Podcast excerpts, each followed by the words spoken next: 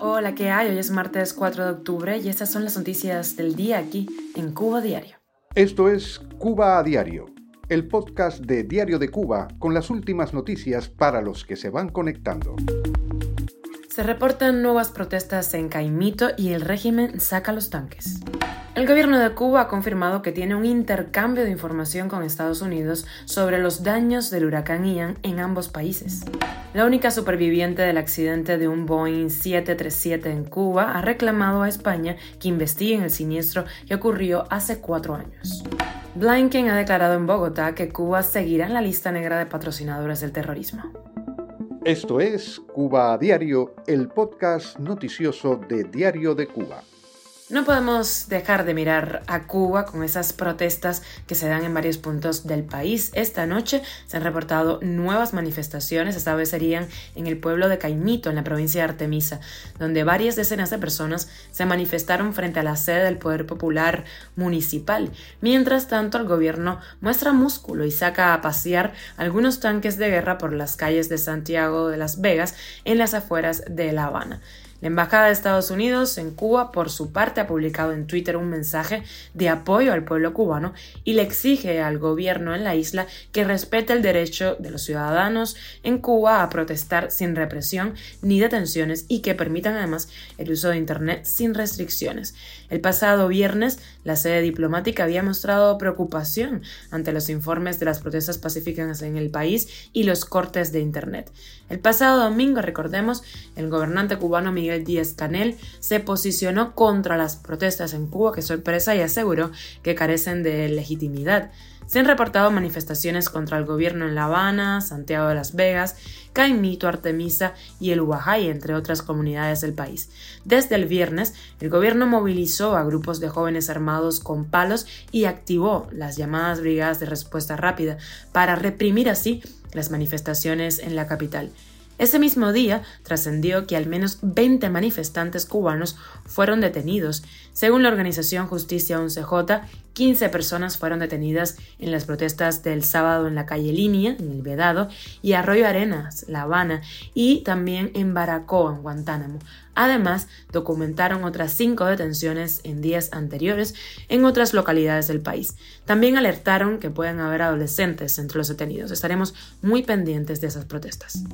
El gobierno cubano confirmó el lunes que mantuvo contactos con Estados Unidos en relación con los daños que dejó el huracán Ian en ambos países, aunque evitó precisar si se trató de una petición concreta de ayuda, como reportó el viernes el diario The Wall Street Journal.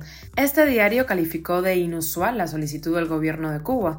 No se solicitó una cantidad exacta, dicen, y el gobierno estadounidense todavía estaba tratando de determinar si La Habana complementaría la solicitud mientras trabaja para determinar el alcance del daño. Así lo publicó el diario que citó comunicaciones por correo electrónico. Cuba a diario. Hace cuatro años, un avión Boeing 737 se estrelló en el aeropuerto José Martí de La Habana, siniestro que dejó 113 fallecidos. Ahora, la única superviviente de ese incidente ha presentado una querella en la Audiencia Nacional junto a los familiares de una de las víctimas, reclamando al Tribunal Español que investiga a la compañía mexicana que operó ese vuelo. Se trata de Global Air y a su director general también, que tiene nacionalidad española, a quienes imputa delitos de homicidio y lesiones imprudentes.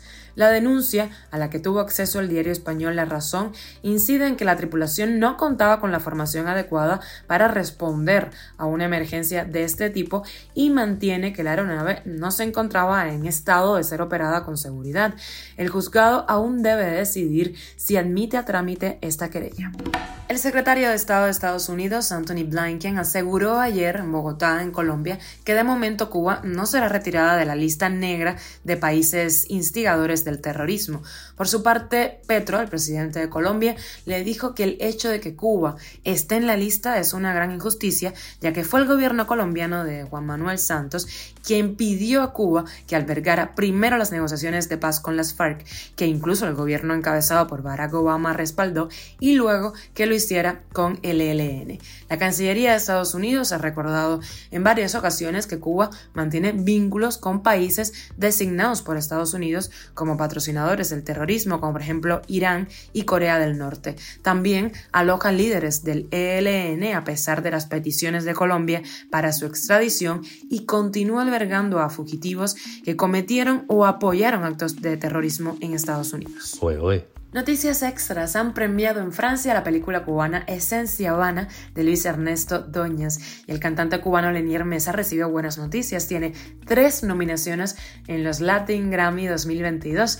El artista es candidato en la categoría de Mejor Canción Tropical, Mala, Mejor Álbum de Salsa con Payaboy y Mejor Álbum del Año, todas junto al puertorriqueño estadounidense Mark Anthony, quien interpretó las canciones en su último álbum. Esto es Cuba a Diario, el podcast noticioso de Diario de Cuba, dirigido por Wendy Lascano y producido por Raiza Fernández. Gracias por informarte con nosotros. Recuerda que estamos contigo de lunes a viernes en Spotify, Apple Podcasts y Google Podcasts, SoundCloud, Telegram. Y síguenos también en nuestras redes sociales, ahí te leemos.